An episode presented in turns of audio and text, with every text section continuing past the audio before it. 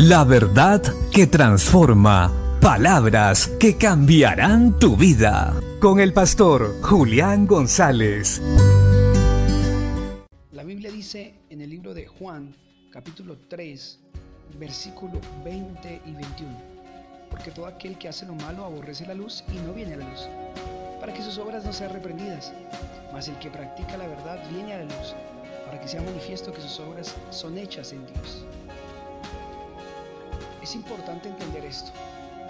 Nosotros los que queremos agradar a Dios y reflejar la luz de Cristo al mundo, no lo lograremos, no podremos alcanzar esto si no estamos dispuestos a entregar toda nuestra vida y a permitir que Cristo entre y su luz entre y penetre hasta lo más profundo de nuestros pensamientos y nuestro corazón.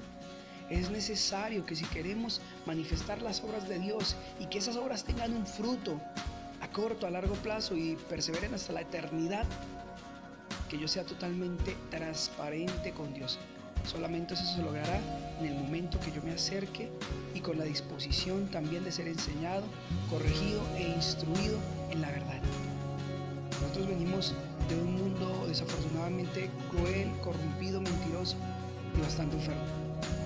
Y esa era nuestra naturaleza también. Teníamos enfermedades emocionales, espirituales muy graves. Y a veces tenemos temor de acercarnos a Dios para que Él la saque a la luz y nos pueda sanar. ¿Por qué no lo hace para avergonzar? Lo hace para sanarnos y bendecirnos.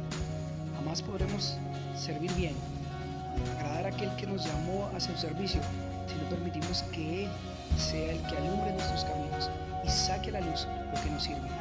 Acércate hoy a la luz que es Cristo para que puedas empezar a servir con diligencia que lo que tú hagas para Dios sea agradable a Él y produzca fruto. Ánimo, los que somos de Dios no nos tememos acercarnos a Cristo. Dios le bendiga.